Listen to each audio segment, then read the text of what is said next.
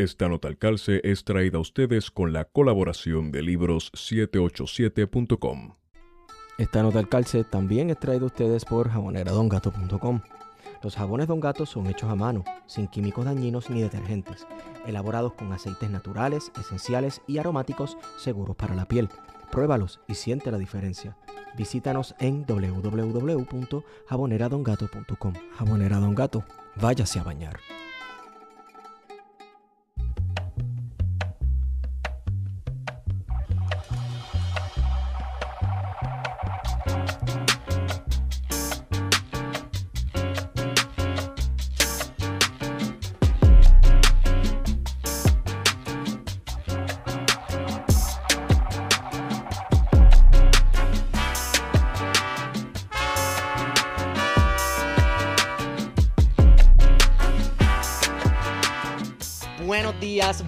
Tardes y buenas noches a todos y todos los que nos están escuchando. Hemos regresado con este su junte demoníaco preferido, plan de contingencia. Me acompaña como siempre Guarion Expadilla Martí, que es la que Guario.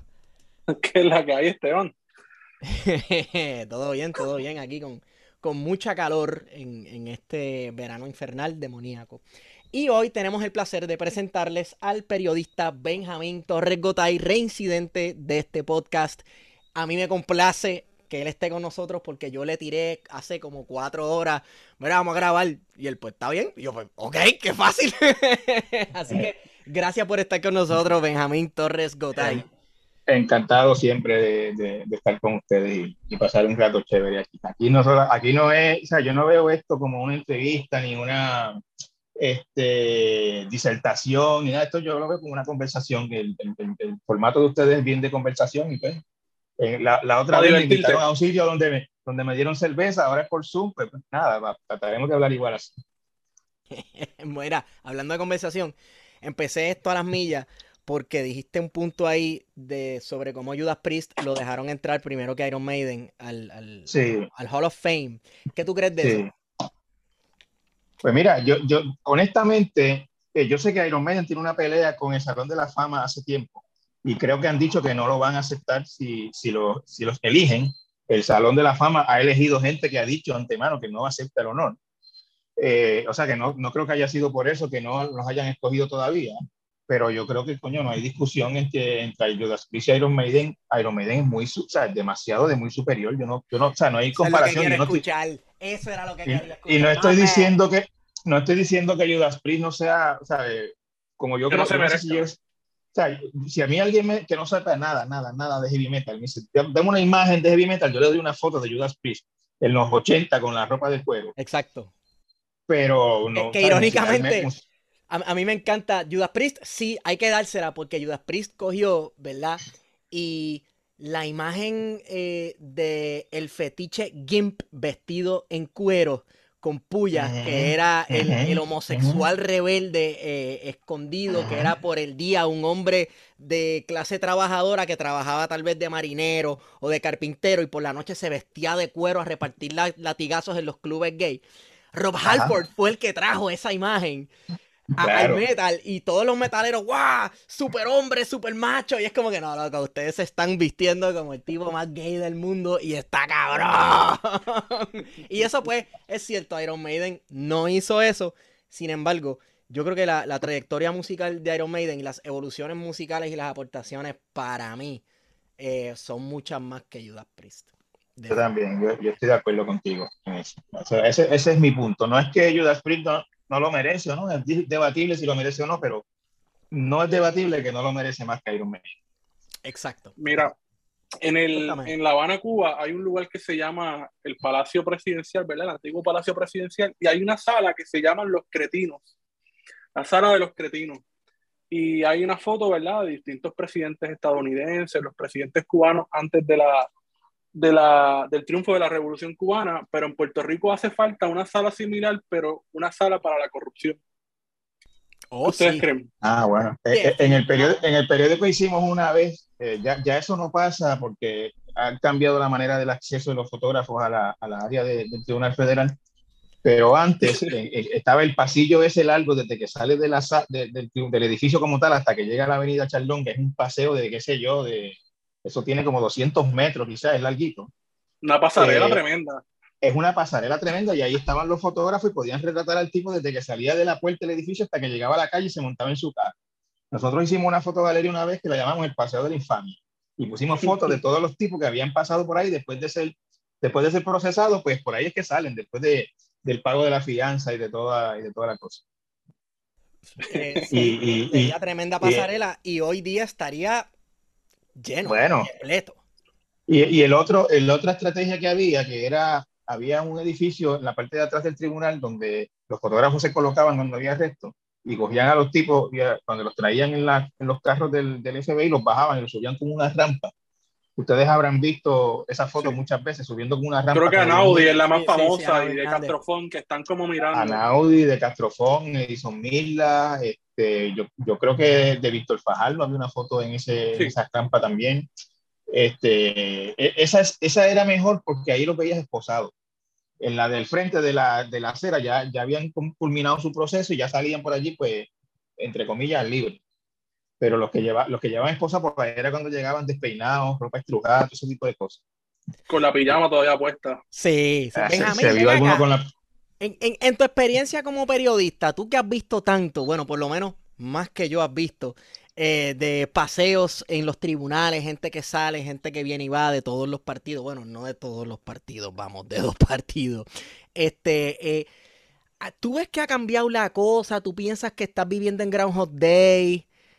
Eh, ¿qué es la que hay? ¿Cómo tú ves la cosa? ¿Pierdes Bueno, yo, yo- yo- yo esperanza? estoy, yo estoy viendo, yo estoy viendo en este, en este proceso de ahora que estamos viviendo en el 2022, este, eh, yo no sé por qué razón, yo no soy fan de teorías de conspiración ni nada por el estilo, pero yo estoy viendo una voluntad de la Fiscalía Federal de apuntar más alto de lo que se apuntaba generalmente aquí. Eh, en los tiempos de Rosselló, que fue pues, el gobernador del 92 al 2000, y que, y que terminó con aproximadamente 40 personas vinculadas de una u otra manera a esa administración, eh, encausadas por delitos federales. Eh, eh, eh, eh, en ese tiempo la- las pesquisas llegaron a la misma oficina de Rosselló. Por ejemplo, ustedes se acordarán que cayó su secretaria personal, que cobraba por dejar gente reunirse con él. Cayeron directores de, un director de campaña del PNP cayó un subsecretario de la gobernación, cayó un eh, secretario general del PNP, Marcos Morel, cayó el secretario de Educación, que era el principal recaudador. Eso me acuerdo. O sea, cayó mucha gente alrededor de Pedro Rosselló, pero yo no recuerdo que en aquel momento se haya reportado, sospechado, indicado o sabido de una u otra manera que, que el gobernador mismo era, era tarjeta de una pesquisa o, o, o, como supimos, por ejemplo, hoy, que el señor este Fuentes, Jo- Joey Fuentes, que le dicen, el, el presidente de Salvemos a Puerto Rico, que llegó, entró a Fortaleza supuestamente alambrado, según reportó eh, Oscar Serrano en, en Noticiel. Sí. O, o sea que, que mi, mi- la- lo primero que me llama a mí la atención de este proceso de ahora es lo alto que están apuntando los federales con, con estos casos. No, no, no, no recuerdo que haya sido así antes, por lo menos en, en el tiempo que yo, que yo he sido periodista. No sé si antes pues alguien podrá recordar que alguna vez haya pasado algo como eso. Que- Bueno, hablando de teorías de conspiración, ¿tú crees que tenga que ver algo con Rosemilia? Que ya no esté allí. Que ya no esté? Bueno, porque eso es lo que eh, siempre se ha dicho. Eso es lo que siempre se ha dicho, pero yo, con- con- ¿sabe? Con- se, se- se comenta eso. Este, uno mira desde afuera, así como superficialmente, los, el único cuatrenio que no hubo escándalos de corrupción a nivel alto en Puerto Rico eh, fueron los cuatro años de Fortuño con, cuando ella era eh, eh, fiscal federal. Eh, pues no sé si fue que en esa administración nadie hizo nada malo, aunque yo sé, a mí me, a mí- a mí me- a mí me- Sospechoso. a- a mí me consta, ¿no? o sea, es que es bien difícil hablar, hablar de esto sin uno, pues saber qué realmente pasó. Pero, por ejemplo, yo sé, en aquel tiempo se reportó y yo lo supe, y a mí me lo contó un, un antiguo, o sea, un ex jefe de agencia, que él fue interrogado por las agentes federales con relación a las prácticas de recaudación de fondos del Partido No Progresista en aquel momento. un, jefe de agencia de, la época de Fortuna. O sea que esto es una cuestión que PNP lleva arrastrando por años. O sea, yo me atrevo a decir que... todos los casos, o, bueno, todos los casos diría yo, o si no, voy a decir casi todos porque no se me vaya a pasar uno sin, sin darme cuenta. En el tiempo de Rosselló todos tenían que ver con financiamiento para el partido, con, con, con recaudación de fondos para las campañas de, del PNP. De manera ilegal de manera ilegal. En el caso de Rosselló, pues el patrón era, que fue el que se vio en, en el Departamento de Educación, con el proyecto de superacueducto, eh, con las cárceles, este, era eh, sacarle dinero, exprimir a los contratistas para beneficio del partido.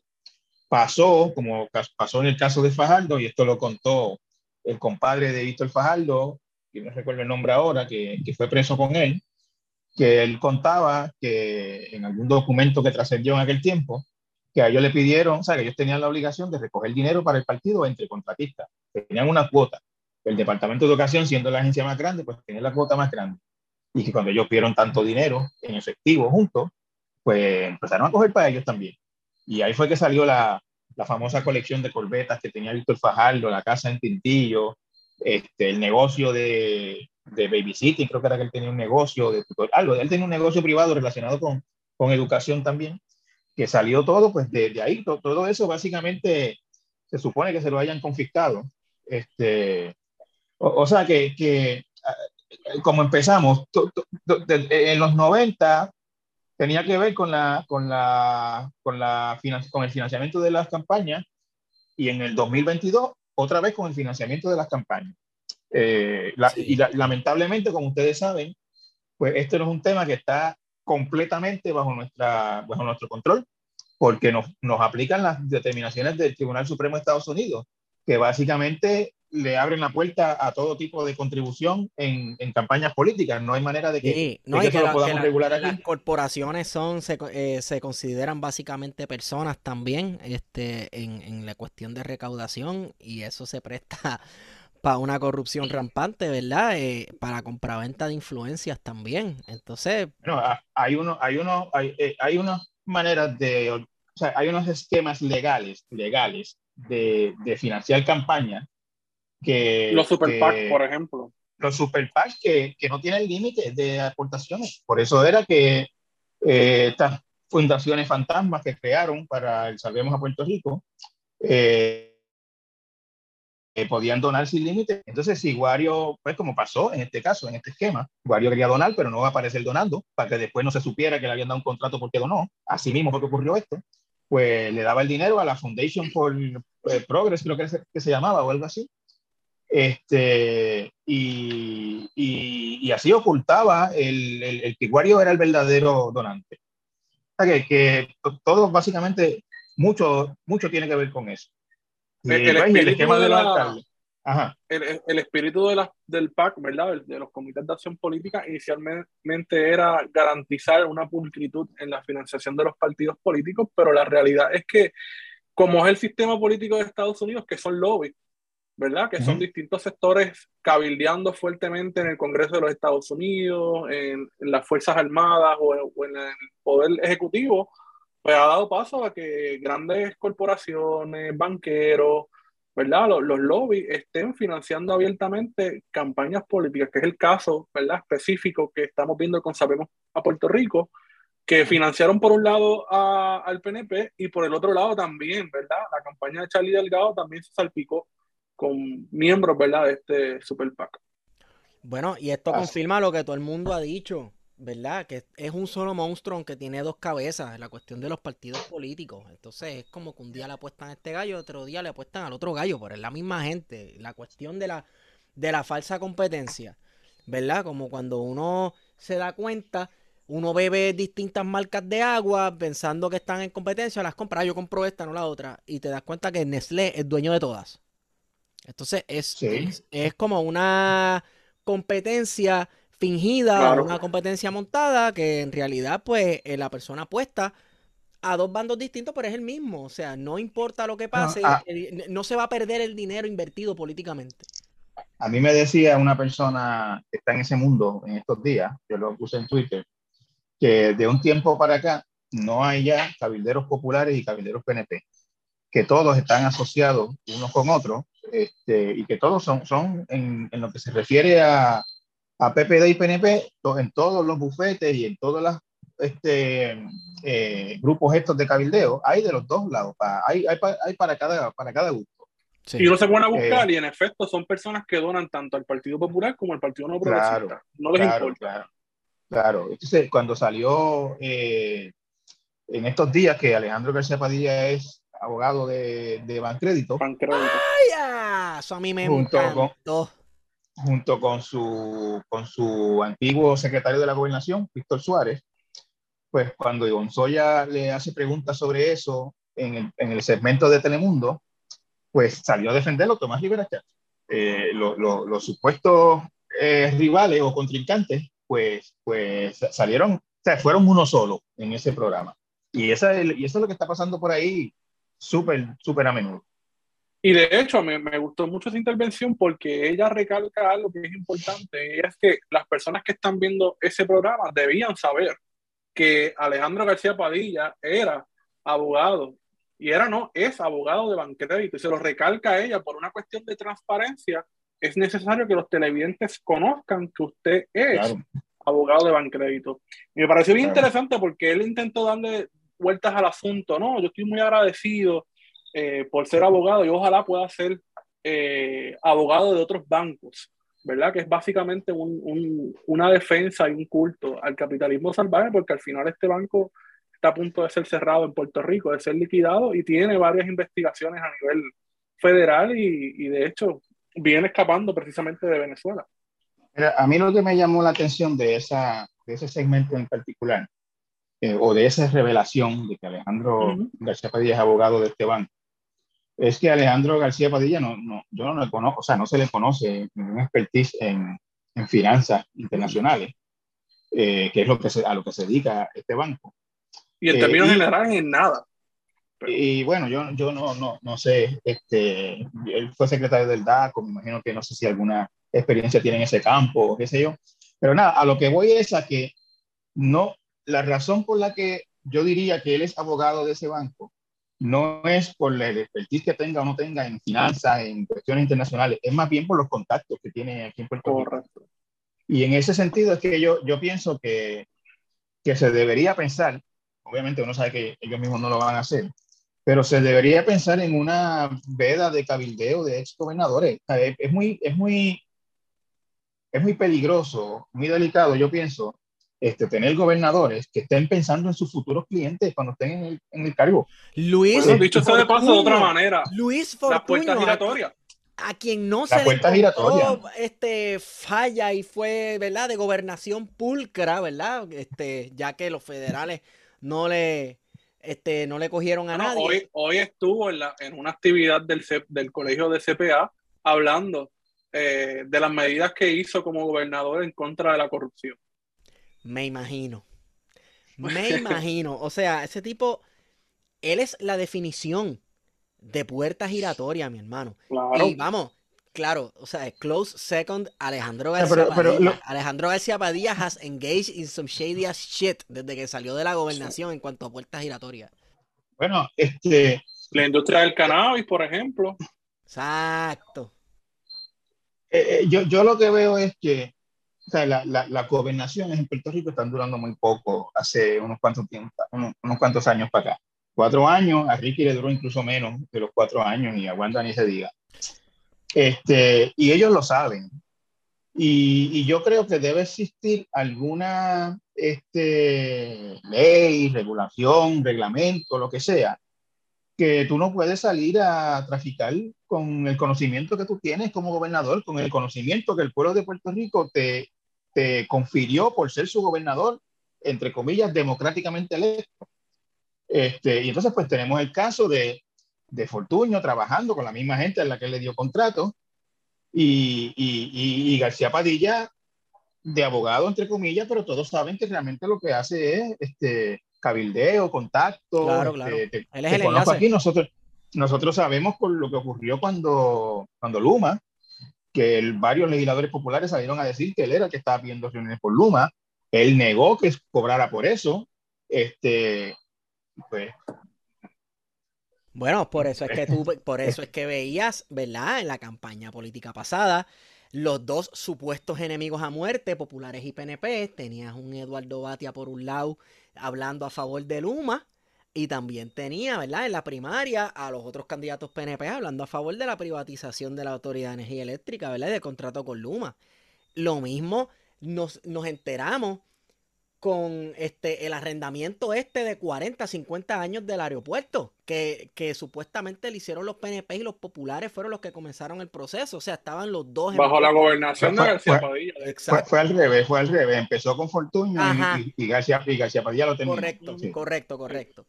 O sea, pues pasó, como, pasó un poquito como Luma, que en la campaña se discutió qué iba a hacer con ese contrato, y Alejandro decía lo mismo que, que decían, que decía Luisi y Charlie en, la, en esta campaña, que iban a verificar el contrato y si todo era legal, pues, pues iban a seguir.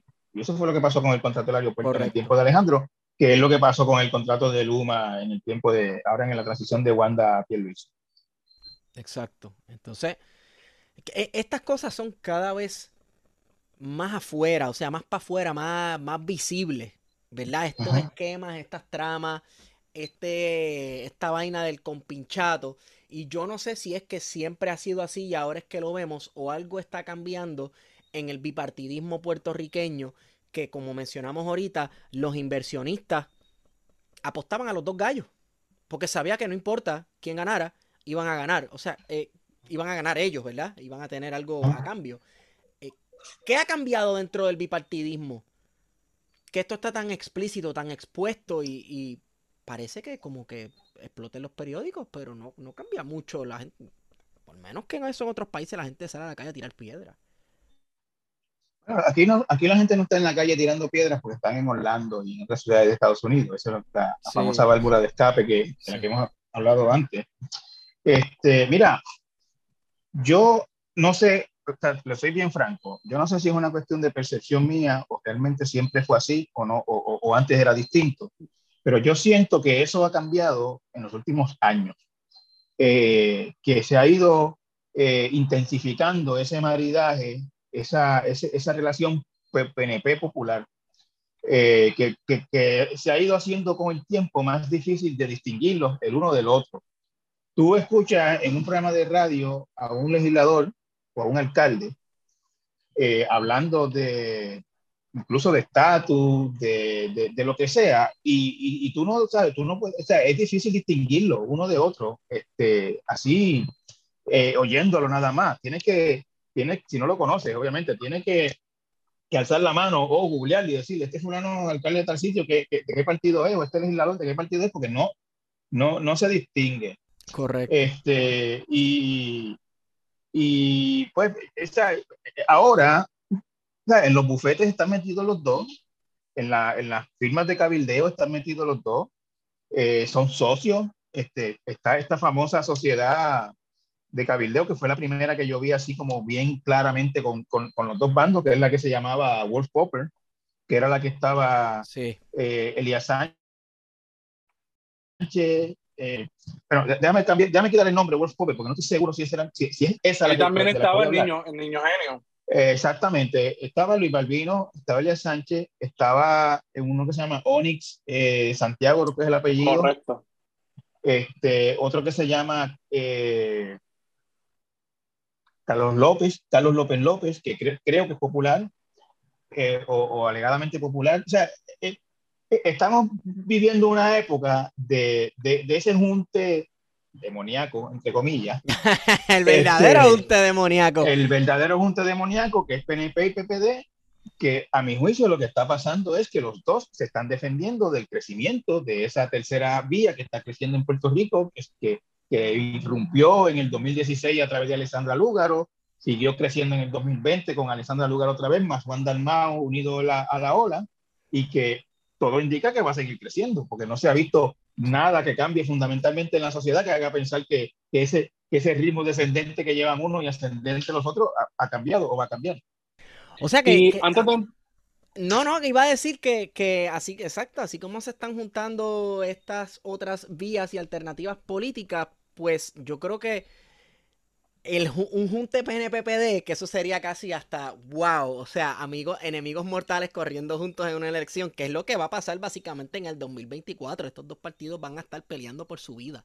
Más el PPD que el PNP, pero como hemos visto, eh, eh, es una, una relación simbiótica.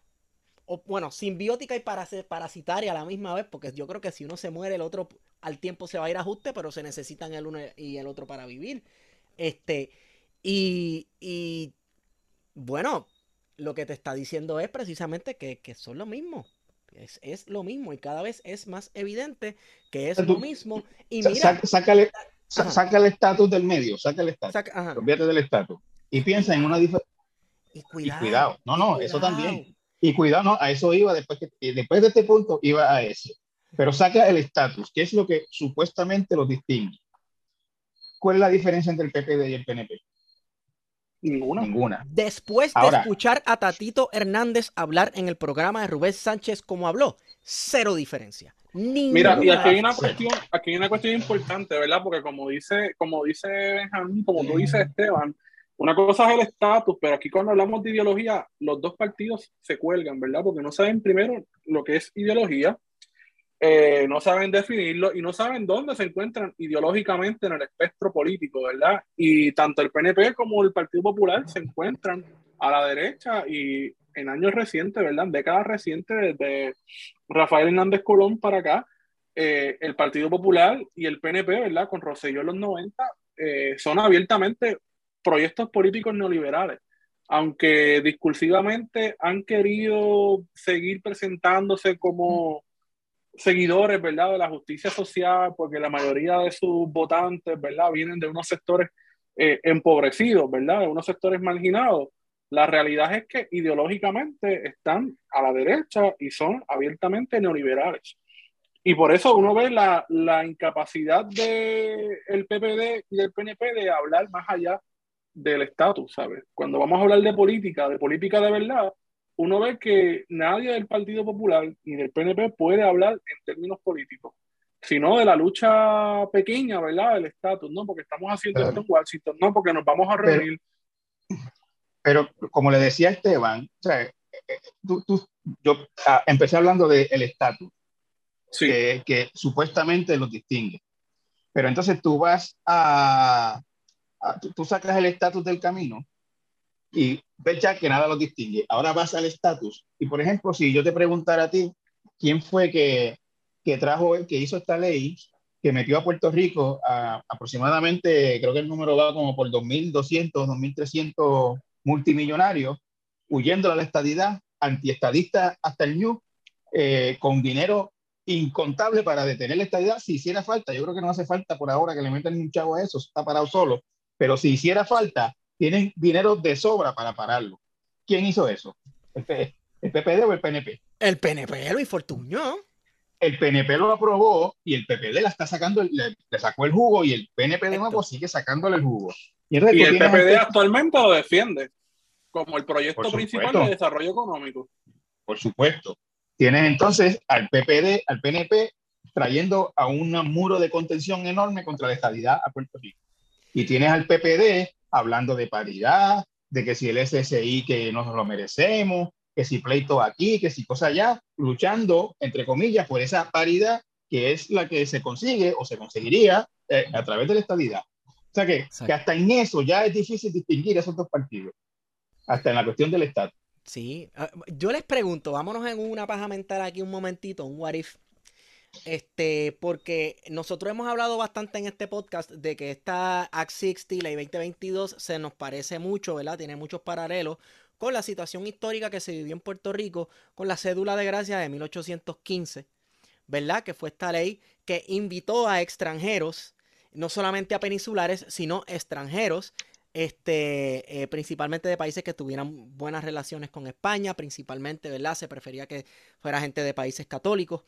Eh, y toda esta gente vino a Puerto Rico a gozar de unos derechos que los locales, eh, los criollos no tenían, ¿verdad? Se le daban unos incentivos porque y trae a tus máquinas, tráete a tus esclavos también, nosotros te, te damos unos incentivos para que compres tierra o te cedemos estas tierras, etcétera, etcétera. eh, mucha de esa gente, irónicamente, fueron, eh, participaron hasta de revueltas y todo en este país, hasta de revueltas independentistas, los descendientes de esta gente que llegaron en el 1815. Incluso tú te pones a ver par de apellidos de las familias históricamente independentistas en este país y lo puedes trazar a ese momento histórico.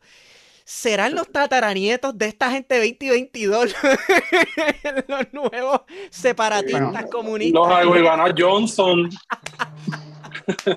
los los Scott. los 2022, ellos hasta el momento, en temas de estatus, que yo sepa, no se están metiendo. Porque eso está tranquilo, está parado. Realmente hay unos este, aguajes en Washington, pero con eso no, no va a pasar nada. En el momento en que haya una eh, eh, yo, no yo no lo llamaría amenaza, una posibilidad real de un proceso de estatus, de un cambio de estatus, de una atención en serio el tema del estatus en, Washington o aquí. En ese momento ellos se van a activar con eso y van a defender la colonia hasta, hasta A menos, que el, a menos que el Junta Demoníaco de Manuel Natal y Juan Dalmau les ofrezca mantener los privilegios. En ese caso son independentistas también. Eso es otra cosa y por eso es que las élites criollas históricamente no se movieron en masas hacia un movimiento independentista porque la realidad es que el status quo les, convenía a, su, a, sus bolsillos, ¿verdad? Esto, es, eran burgueses, entonces, ¿cómo sería una independencia eh, conveniente al bolsillo de una persona eh, ley 2022. Eso está bien difícil pensarlo y la realidad, es, que, la realidad es que eso no es un Puerto Rico en el que yo quiero vivir. Yo, yo lo que no, yo, yo sé que, y dudo mucho que sea el caso, yo, yo este, lo que quiero significar con eso es que, que, que ellos van a estar a donde, donde le convenga a su bolsillo. Claro. Y lo que le conviene en este momento, y es lo que yo creo que le va a seguir conviniendo por siempre, o, o por lo menos en el futuro previsible, es la colonia. ¿Cierto? Y, tienes razón, o sea, si se trata de dinero, si se trata de dinero, dinero hay de más para empujar cabildeo a favor del status quo. Entonces, tal vez por eso es que el Partido Popular, como dijo Wario, se les ha enganchado a esta gente como sanguijuelas, porque ellos saben que de eso depende. Claro. Y, a, eso, ¿verdad? Porque me gustaría que en algún momento hablemos de los alcaldes, pero antes de eso, ¿verdad? Siguiendo un poco lo que hemos estado hablando, hemos visto que en las últimas semanas sobre todo, ha comenzado una campaña de descrédito, una campaña eh, cabal, ¿verdad? En los distintos medios de comunicación por personajes como Tomás Rivera Chat, Alejandro García Padilla, Carmelo Río, o sea, mencione cualquier figura importante, entre comillas, del PNP y del Partido Popular que no ha estado hablando en contra de una posible alianza entre Victoria Ciudadana y el PIB o sobre la candidatura de Juan Dalmao, o sobre el Partido Independentista Puertorriqueño, o sobre Victoria Ciudadana, particularmente sobre figuras como Mariana Nogales, eh, y han centrado toda la discusión, ¿verdad? O han querido centrar la discusión sobre esto, ¿verdad? Sobre estas instituciones, eh, en este caso, con posibilidades reales de ganar las elecciones en el 2024, eh, para un poco desviar la atención, y dos, utilizar la misma narrativa de miedo guerra friista del comunismo de Cuba, Venezuela, Chávez, Fidel, eh, Maduro, que siempre se ha utilizado, ¿verdad?, por el sector de la derecha en Puerto Rico, pero que en los últimos años, sobre todo estas últimas semanas, hemos visto a personas como García Padilla o Tomás Rivera Chat abiertamente hablando de lo que significaría un triunfo eh, electoral del independentismo en el 2024. O ¿qué ustedes piensan sobre esa campaña de miedo que hemos estado viendo en las últimas semanas en Puerto Rico? Parece, a mí me parece casi concertada entre los dos partidos que están ah, eh, peleando a patadas, ¿verdad? Para ser relevantes todavía en la conversación del país. Incluso los statements políticos de estos partidos últimamente que han estado al garete sobre cosas como por ejemplo el aborto, ni siquiera originó de conversaciones que ellos comenzaron, de cosas que ellos, sino reacciones a, Proyecto Dignidad o a tal o cual partido. Y yo creo que ante el miedo a dejar de ser relevante, pues esta gente, esta campaña me parece hasta coordinada entre los dos partidos principales de este país. La realidad es que... ajá yo, yo lo que creo es que ellos, pues obviamente, están reconociendo eh, que ya la pelea no es entre ellos dos. Antes se, se tiraban a matar entre PNP y PPD por el bizcochito del presupuesto de, de, de, de Lela, ¿no? Y ahora, pues reconocen que hay una tercera fuerza que matemáticamente tiene la posibilidad de, de derrotarlos a ellos dos. Y, y, entonces, como esa fuerza, esa tercera fuerza, nunca ha gobernado, no pueden imputarle malos manejos, no pueden imputarle ineficiencia, no pueden decir que destruyeron las escuelas, no pueden decir que destruyeron el ambiente, que destruyeron las carreteras, no pueden decir que manejaron mal el huracán o manejaron mal los terremotos. Pues lo, lo entonces, como, como lo encabezan figuras bastante carismáticas, que conectan bien con la juventud, que eh, provocan la curiosidad de la juventud, por eso son las visitas de Juan Dalmau a las escuelas. Eh, esas visitas, según yo tengo entendido, no es que él va a la, a la, escuela y toca la puerta y dicen, déjame darle una charla a los estudiantes, son invitaciones que tienen de parte de, de profesores y de estudiantes. Y, y, y, o sea, ellos están viendo que la cosa está cambiando y por lo tanto la, en los cañones se están diciendo y no los dos hacia esa tercera fuerza que, que, que, que, eh, que tiene ahora mismo una posibilidad matemática de, de cambiar un panorama, de, de, de, de, traer un cambio que en Puerto Rico no ha habido, este, qué sé yo, hace 80 años o más. Y por eso es que, sí. por eso es que tú ves eh, el, el, discurso del comunismo y, de, y del miedo y de la independencia y qué sé yo, que, que es un discurso, si tú lo miras bien, este, en tantos sentidos hasta no, pasa de demagogia, es, es, incluso, yo diría que hasta estúpido, porque ¿a quién se le puede acusar? ¿A quién se le puede ir? En las elecciones del 2024, cuando Almagro gana las elecciones, la gobernación con un 30%, 31%, 29%, algo así, ¿a quién se le puede ocurrir que al otro día viene la independencia por eso? O el comunismo, si, si, incluso si fueran las intenciones de, de, de Juan No Dalmau. solamente eso, O sea, Estados en, Unidos, los programas, ejemplo, en los programas de Victoria Ciudadana y del PIB por ningún lado dice propiedad privada. ¿Qué te dice eso? Ten cuidado. No, ve, ve, vi, vi al- no, no, vi, vi, a alguien decir que no había ninguna sesión contra el canibalismo tampoco. Eran caníbales, los de, los de Victoria Ciudadana y, y el PIB, por no haber incluido una sesión contra el canibalismo. Nada, Ay, o sea, Estados Unidos, Estados Unidos dejó 58 mil vidas en Vietnam luchando contra el comunismo y ha provocado y fomentado y golpes de Estado en el mundo entero por eso. Va a dejar que le monten un régimen como aquí en su propio territorio. Y, Ay, ¿cómo- cómo- y- a quién se le puede y después di que, di que eligiendo a alguien del PIB. Comunismo. o sea, esta Sí, no, pero no, no, no tiene ningún sentido. No tiene ningún sentido y, y entonces también tienen esta enorme fe en la ciudadanía americana, en la unión permanente, en la sangre derramada por los soldados en la guerra, que ellos creen que si eligen, se elige un gobernador independentista, el otro día eh, todo eso se va a carajo y viene la independencia. Sí, sí. No, y que Estados Unidos, las bases militares que quedan aquí, las van a cerrar, ¿verdad? Y que todo eso se va, van a enrollar las carreteras y se van a llevarlo a los La Burger King. autopista, sí. Exacto. Pero no, Entonces, a, a- a lo que yo, a lo que yo voy es a que, a que realmente no hay argumento contra la tercera fuerza. O sea, no, no existe. Y por lo tanto, pues vienen est- estas tonterías. Eh, eh, mira, digamos que viene alguien sensatamente desde el PNP o desde el PPD y quiere oponerse a Dana. Bueno, tiene maneras de hacer un discurso sensato, moderado, real. Mira, yo tengo una preocupación porque Juan Dalmás es una persona que cree mucho en el gobierno grande y nosotros hemos tenido problemas de deuda, eso puede ser una dificultad, etcétera. Pues eh, eso, eso es un argumento de verdad, que alguna gente puede decir, mira, es verdad, tú sabes, no nos conviene alguien que venga a endeudarnos otra vez, qué sé yo, y se debate y Juan Dalmau se defiende y hay un debate real sobre eso.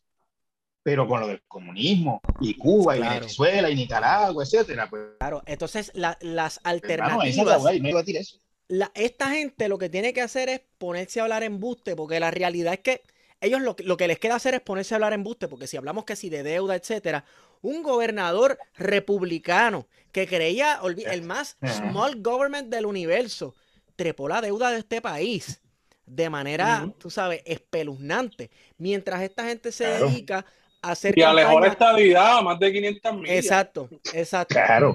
Y entonces Claro, esta gente claro. se dedica a hacer campañas con embuste. La forma de contrarrestarlo es tú coges hasta en papel, hasta recortes de periódico. Mira, pero tú hiciste esto, esto. Mira, lo, lo, lo, lo- lo que está haciendo que esto. cosa-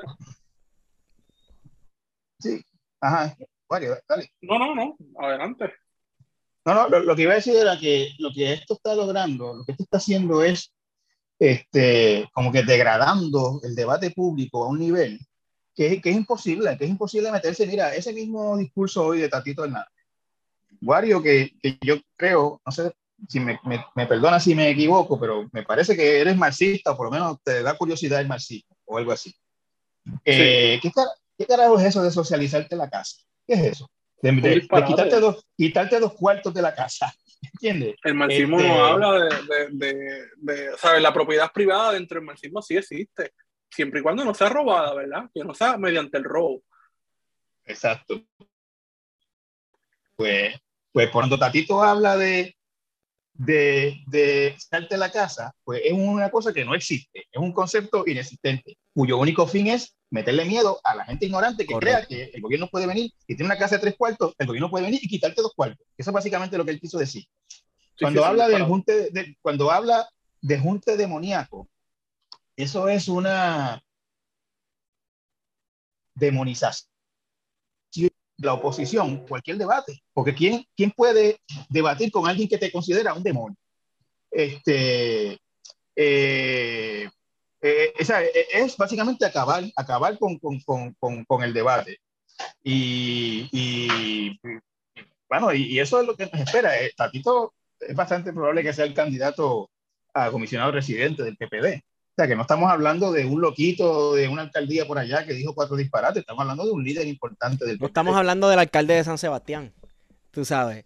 No estamos hablando del alcalde de San Sebastián que anda con toda la antivax y toda la cosa, con toda la... la- Sí, sí, eh. sí, sí. Él va- ya mismo pide que el omnipuerto se mueva a su municipio, porque está ahí en, una, en unos Sí. viajecitos. Pero la realidad es que, bueno, Tatito Hernández, nuevamente, Tatito Hernández es una persona ahora mismo con mucho poder dentro de su partido, o por lo menos con mucha palabra. O sea, él habla y la gente lo escucha dentro y fuera de su partido, porque, claro, está en una posición de poder ahora mismo. Y la gente, el resto Yo no, de estaría la tan, yo no estaría tan seguro, yo no estaría tan seguro de eso, ¿sabes? Cogí una pela en Guayama y estaba bien metido allí. con Sí, no, claro, con sí, sí, sí, chacho, a Nalmito barrieron el piso con él. Olvídate de eso. Sí. Sin embargo, este, él es una persona que aparenta, entonces, aparenta tener mucho poder, tanto así que, coño, dentro de ese partido no hay voces disidentes. Con todo y que no vayan a votar por el junte, no hay gente que ponga razón, no hay gente que diga, diablo, este tipo está al garete, espérate un momento.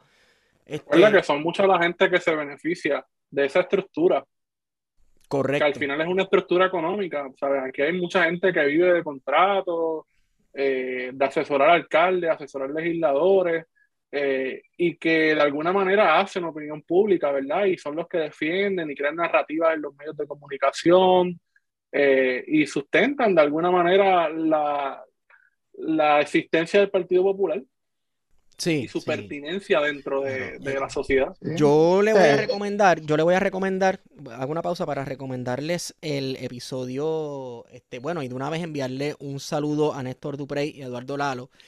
Pa- Y también para recomendar el episodio de Palabra Libre en el que Néstor Duprey y Eduardo Lalo discuten la historia del Partido Popular Demograf- de- Demográfico, Democrático, y que eh, ellos logran identificar el año, día, fecha de la caducidad del Partido Popular Democrático. Y déjenme decirles que el Partido Popular Democrático, si me dejo llevar por eso, lleva más de 50 años que caducó.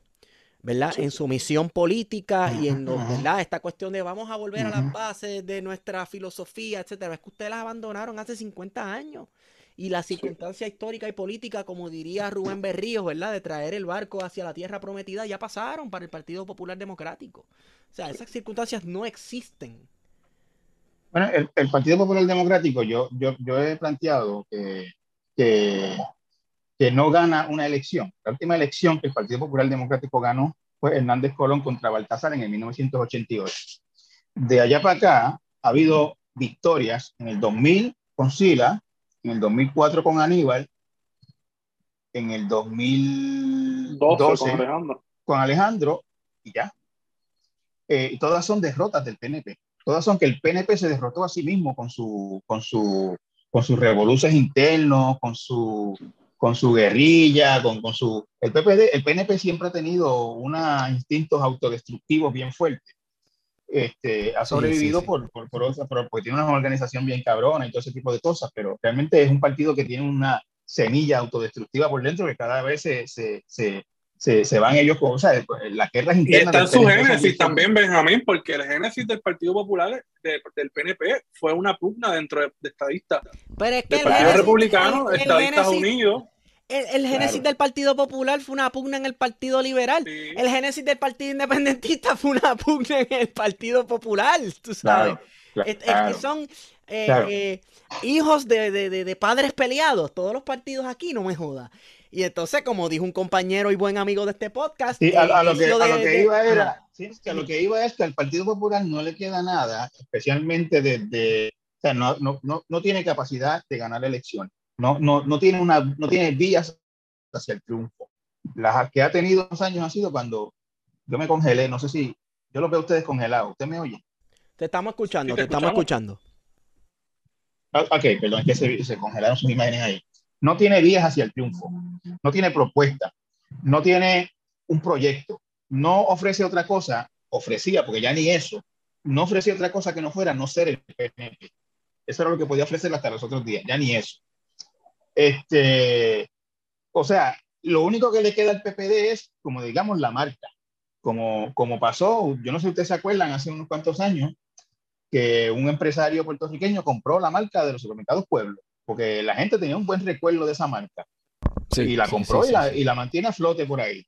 Cuando había, iba a cerrar, pues al PPD le queda un poco todavía, mucho menos que antes, le queda la marca. Este, y esa marca, pues, pues todavía en las circunstancias de ahora, una persona que se postule popular, pues tiene, antes mucho más, pero todavía puede tener, qué sé yo, 200, 150 mil votos seguros. Tiene que buscarse el resto después de eso. Que el PPD no gana elecciones desde el 88, que a todas las, otra vez veo a Wario con, congelado. No, no, está bien. No gana desde el 88, todas las elecciones que, ha, que ha ganado allá para acá, las ha perdido realmente el PNP, no tiene proyecto, no tiene este, idea, lo único que ofrecía Puerto Rico ya no lo puede ofrecer, que era ser el PNP, que no ser el PNP, perdón. Ofrecían no ser el PNP, ya ni eso, porque ahora mismo son indistinguibles los dos especialmente con ese giro a la ultraderecha que dio en estos últimos meses con el proyecto del aborto. Este, o sea que ahora mismo yo no veo, o sea, no tiene vía de triunfo. Yo no veo ahora mismo, yo, yo me sorprendería mucho que, que, en las elecciones del 2024 saque más de 25% de los votos. Me sorprendería que supere eso. Y, y, y, y gran parte de lo que se le están yendo, se le están yendo algunos al PNP, pero se le está yendo mucha gente a Victoria Ciudadana también. Sí, Sí, sí, sí. Decía un buen amigo, decía un buen amigo de nosotros que en Victoria Ciudadana hay muchos populares en Chismau. Ajá, ajá. hay que tener cuidado con eso, porque si, están en Chismau, mañana se desenchisman. No, no, no, esperemos que no, esperemos que no. Ha pasado antes, acuérdate de los enchismados que estaban en, el Partido del Pueblo. Y después regresaron. Se desenchismaron rapidito. Y el papá decía, y los, PNP que se enchismaron. Los, independientes. Los, PNP que se, los PNP que se enchismaron y se fueron con Hernán Padilla en el 84, también volvieron. Este, ¿Qué crees que pase con estos alcaldes que están diciendo y ciertos legisladores por ahí están dando indicios o pistas de, de virau? En el sentido de que este, se van a, van a correr con colores independientes, insignias, insignias que no les pertenezca ¿verdad? al partido. Vamos a empezar por, por los datos. Los datos son los datos. De, de, de, de, cuántos, cuántos alcaldes se han ido de su partido este cuatrenio? ¿Cuántos alcaldes? Ninguno. Ninguno se ha ido. Ninguno se ha ido. Eh, Wilito dijo que estaba pensando en correr por otra independiente, que no usaba la pava, que usaba otro color, etcétera, etcétera. Pues un par de días después de eso, yo no sé si ustedes lo vieron, salió por las redes una reunión del Comité del Partido Popular en Cagua, con la pava roja sangre, ahí bien, bien, bien vibrante, y Wilito allí de lo más contento con camisa roja y pantalón blanco. O sea que el, el, el, el enchismamiento con el PPD le duró uno, dos o tres días. Eh, el otro que se habla es el alcalde de Tuabaja, Betito Márquez, que, que ese ha sido, de, verdad, a mí a veces me, me, me, yo no sé, o sea, yo no sé cómo ese hombre se considera PNP, porque, porque él siempre ha estado como aparte del PNP, incluso cuando era representante. Este, o sea que, que yo no he visto, no, no, no, me parece, o sea, no veo, en este momento no veo ningún alcalde que realmente se vaya o se quiera ir de su, de su partido. O sea, que es algo para el grado. Para, para quedar bien. bueno, hay gente, hay gente disgustada con su partido, como es el caso del mismo Wilito, del de Tuabaja, incluso el alcalde, este, creo que el alcalde de Bayamón ha hecho unos comentarios también de que el PNP tiene que mejorar o mejorar esto o lo otro, pero eh, eh, eh, no, no, no los veo como a nivel de me voy de este partido. O sea, eso, no, eso no ha pasado en, eso, en esos alcaldes. Digo, también es importante mencionar una cosa, que a nivel municipal los partidos funcionan de una manera totalmente distinta a cómo funciona el partido a nivel nacional. ¿verdad? Las dinámicas son distintas, aunque no están, no están exentos ¿verdad? De, de, de, la corrupción, como hemos visto recientemente con compañías de asfalto, de recogido de basura, pero la dinámica es bien distinta porque muchas veces a los alcaldes no los elige solamente la base del PNP o del Partido Popular. Muchas veces son elegidos por, por todo el mundo, ¿verdad? Por la ciudadanía completa. Así que hay unas dinámicas que son un poco distintas que también hay que tomarlas en consideración. El por qué un alcalde quizás no se retira de su partido. Eh, por ejemplo, el caso de Betito, ahí en, en Baja, ¿verdad? Que que tiene una base bastante sólida, ¿verdad? En términos electorales, que si se saliera no tendría ningún problema en revalidar. Y de hecho hay historias, ¿verdad? Alcaldes, por ejemplo en Cabo Rojo, del Negro, que en un intento del Partido Popular de no permitirle una primaria y, y de poner a uno de los FAS como candidato alcalde, eh, decide correr fuera del partido y gana las elecciones porque la base no era el Partido Popular solamente, la base era, ¿verdad?, el componente de, de la gente que habitaba en Cabo Rojo en ese momento. Así que es posible que hayan alcaldes que quieran correr, entre comillas, con una maquinaria independiente. No, acuérdate de dos cosas, Aguario. En Guánica estuvo a punto de ganar un candidato sin partido. De hecho, ganó. Él no ganó por las reglas electorales que decían que el nombre se tenía que escribir de, de determinada forma. Y fue una trampa. Gente, Fue una trampa. Alguna gente se llamaba, creo que Edgardo, y alguna gente se equivocó y puso Eduardo o, o Osvaldo, qué sé yo. Eh, escribieron Eduardo, Edgardo con, con él en vez de Edgardo, en vez de Edgardo, qué sé yo, por cosas así fue que perdió las elecciones. Eh, no es un buen ejemplo este, pero eh, el Cano Delgado creo que sacó como 70% de los votos en las últimas elecciones, algo así. O sea, por el Cano votó gente de todos los partidos. Ahora todo el mundo le saca el cuerpo, pero votaron de todos los partidos por él.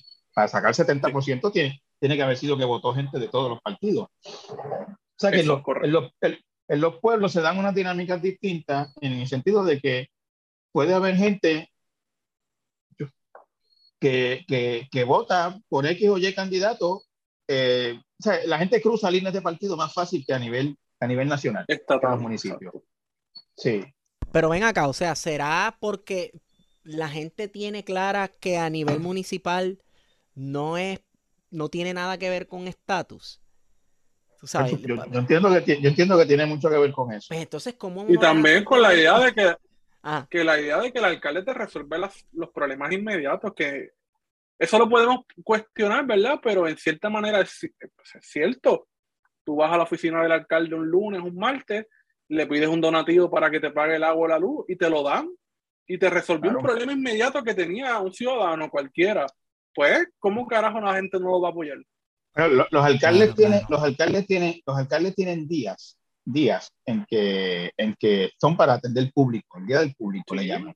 Y ese día está en su oficina todo el día y la gente haciendo fila y entrando y, y preguntándole y pidiéndole soluciones para problemas de los más prosaicos que tú te puedes imaginar, como por ejemplo este, que no puede pagar el bill de la luz completo, que, Se me murió que- fulano, necesito enterrarlo. ¿sabes? eh, eh, esa- todo, todo ese tipo de cosas. Los alcaldes de pueblos pequeños van a sepelio, van a entierro y abrazan a la viuda y al viudo y a los hijos y a los, y a los, y a los dolientes y se, lo sienten como alguien de ellos. Y entonces, mira, yo, yo te voy a dar un ejemplo. Yo soy de Santa Isabel. Este, hace unos, como unos cuantos años, como, como 10 años diría yo, a un familiar mío se le quemó la casa. Eh, y el primero que llegó a ayudar a meter mano con la manguera y toda la cosa fue el alcalde. Que la casa queda, qué sé yo, a menos de 10 minutos de la alcaldía. Y, y del otro partido, ¿sabes? Mi, mi, mi, mi familiar de un partido y el alcalde de otro, de partidos distintos. Y ese alcalde se ganó el voto de toda esa familia por, por toda la vida. Por una cuestión de, de lealtad De agradecimiento, y mano. agradecimiento. de agradecimiento. O sea, si, si tú, tú- tú- o sea, yo estoy en un problema y tú me resuelves un problema a mí en un- una situación tan, tan dramática como esa, que se me ha quemado la casa, y tú estás allí al lado mío dándome la mano, yo te tengo lealtad para el resto de la vida. Así es. Correcto. Sí, yo, yo, Y tienes incluso- la otra. yo, yo he escuchado gente decir esto, ¿verdad? Hablar con sus hijos sobre cómo van a votar.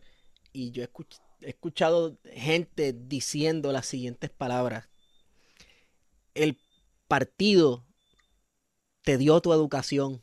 El partido fue lo que eh, permitió que tú fueras a estudiar a tal sitio. El partido, qué sé yo, qué rayo. Y es como, wow, yo estoy, esto es el PCC, el Partido Comunista Chino, ¿de qué estamos hablando? Somos estalinistas, somos estalinistas, tú sabes.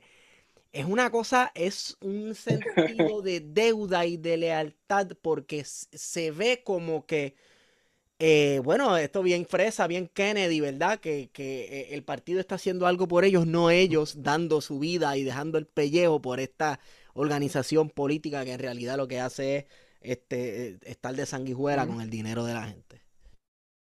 así mismo, brother.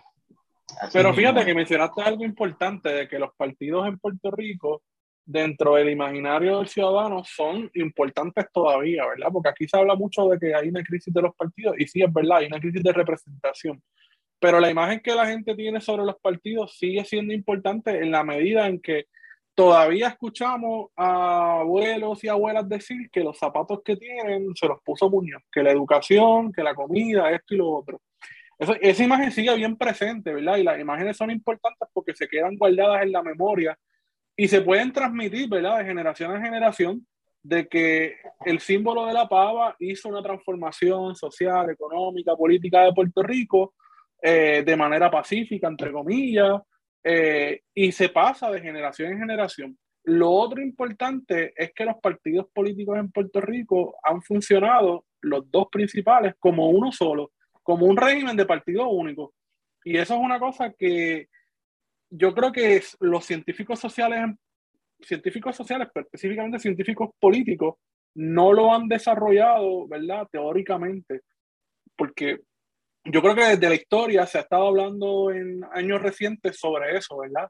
De cómo Puerto Rico tiene un régimen de partido único, pero no hemos visto a científicos políticos hablar sobre ese particular, ¿verdad? Esa particularidad que tiene el, el, el régimen político puertorriqueño de que básicamente tenemos un- unos partidos políticos que se comportan como un solo partido eh, y que han gobernado, ¿verdad? Desde la década, desde finales de 1940, cuando se hace la ley del gobernador electivo, hasta el presente, no como partidos distintos, sino como un solo régimen de partido único que controla todo, ¿verdad? La- las tres ramas del poder que en teoría se supone basado en un sistema republicano de gobierno que se fiscalicen unos a la otra y que no hay ningún tipo de independencia, eh, que tienen el control absoluto, ¿verdad? De la administración pública, los empleados eh, son nombrados no por los méritos que puedan tener, sino por, cuánta, por cuánto ayudaron al candidato o candidata, al senador, a la senadora, al alcalde,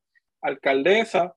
Y eso es algo que tenemos que cuestionar, ¿verdad? Porque eso implica no solamente repensar, nuestro sistema político, ¿verdad? Y no estamos hablando tanto del estatus, sino de, de cómo se eligen, ¿verdad?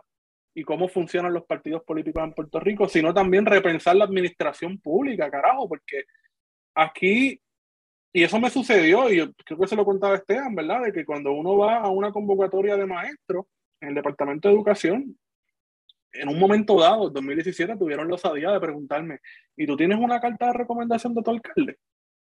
¿Sabes? Esto sucede hoy, todavía hoy. Eh, y uno conoce de gente que le dice, no, yo este, pues, tengo este puestito porque pues el alcalde me lo acomodó y llamó a la región y le dieron un trabajo. Pues mira, mano, no. ¿Sabes? Esas son cosas que tenemos que cambiar por completo. Eh, el caso, por ejemplo, del alcalde de Humacao, que tenía una licencia, una licencia política, ¿verdad?, para poder ejercer como alcalde, pero la realidad es que tenía un cargo al que nunca se había presentado. ¿Sabes? Porque el tipo siempre estuvo en destaque en otras oficinas, ¿verdad? Trabajando con políticos y tenía un puesto de carrera, entre comillas, pero nunca lo había ejercido como supervisor. Eh, eh, y eso se repite. en el caso del alcalde de Humacao, lo que ocurrió fue lo siguiente. Él era celador de la Autoridad de Eléctrica. Y entonces cuando hubo el cambio a Luma, él fue de los que no se fue. Obviamente yo no creo que Luma lo hubiese guardado el puesto. Este, eh, él se, se, quedó y fue transferido a la autoridad de edificios, públicos. Ahí es donde él nunca había trabajado. Ahí es que él llega sin haber nunca ocupado un puesto allí. Este, y, y hay montones así. Lo, lo, yo, yo, yo, yo lo que creo es que hace falta una reforma profunda en el servicio público eh, y establecer, por ejemplo, el sistema de mérito, eh, este, los planes de, clasificación y retribución uniforme, de sueldo, este, de, sueldo este, el mérito desde el reclutamiento, por exámenes, etcétera, como es el sitio que, que funcionan, tú sabes. Este, aquí es un algaretismo, tú sabes, como tú bien dices, ¿para qué tú con tu preparación de maestro necesitas la recomendación de un alcalde? ¿Por qué? Tú no vas a hacer ningún trabajo político, se supone. Y entonces, este, pues así ha sido por, por, por demasiado tiempo, así ha sido por, por, mucho tiempo. Entonces, lo que, lo que uno pues se, se, se termina preguntando cuando habla de estas cosas es, eh, Jennifer González, que va a ser la, posiblemente la candidata del PNP a la gobernación en el 2024. Eh, y el que termine con la candidatura del Partido Popular, que yo, francamente, si ustedes, si entramos a ese tema aquí, no tengo idea de quién puede ser. Yo tampoco tengo idea. Yo, yo, yo sé quién, yo sé, yo sé algunos que quieren. Que lo puedan lograr, eso es otra cosa. Que lo puedan ser, es otra cosa. Pero el que sea del Partido Popular y el que sea del PNP, eh, el pueblo puede tener la confianza de que es el que va a reformar esto cuando toda la vida, toda la historia de esos partidos de lo que se han beneficiado es de eso. Y si no es por la promesa del trabajo, no le llevan, no llevan ni 10 personas a las caravanas y a los mítines. tenemos que plantearnos esa pregunta como sociedad y como país. Las personas que nos llevaron a donde estamos tienen la capacidad, bueno, primero empezamos por la voluntad, tienen la voluntad de sacarnos de esto. Y si tuvieran la voluntad, tienen la capacidad de sacarnos de esto. Y ustedes hablaban, ustedes hablaban hace un momento de la, de la, de la lealtad a los partidos. Existe en alguna medida todavía, pero es mucho, mucho, mucho, mucho menos que antes. ya, ya tú no encuentras mucha gente así como ciega. Y además, los partidos PNP y PPD, entre los dos, han ido este, dinamitando ese, ese capital que tenían con todos los desastres de los últimos años. Eso es así. O sea, tú, te encuentras que uno se pone a pensar que, que paradójicamente, ¿verdad? Y no es algo que uno le guste reconocer públicamente, ¿verdad? Pero uno de los efectos que ha tenido la Junta de Control Fiscal es que ha sometido, valga la redundancia, a un control sobre, entre comillas, lo que es la hacienda pública. Así que el dinero está bastante cortado, ¿verdad? Bastante limitado pues, para maniobrar y, por ejemplo, dar plazas a personas que colaboraron ¿verdad? A, la gente de la base en la administración pública. Lo hacen de otra forma, con los contratos. Eso sigue, pasando, eso sigue pasando, eso sigue pasando. Pasa menos que antes, porque hay menos margen, pero pasa, tú sabes, sigue pasando. Todavía siguen acomodando este, gente en las agencias por criterios políticos y los puestos directivos por criterios políticos y todo eso. La, la reforma al servicio público que, que, que, que, se supone que la Junta iba a impulsar, no, no ha ocurrido. No, los partidos, los dos, bueno, realmente el PNP, el PP no ha gobernado bajo la Junta.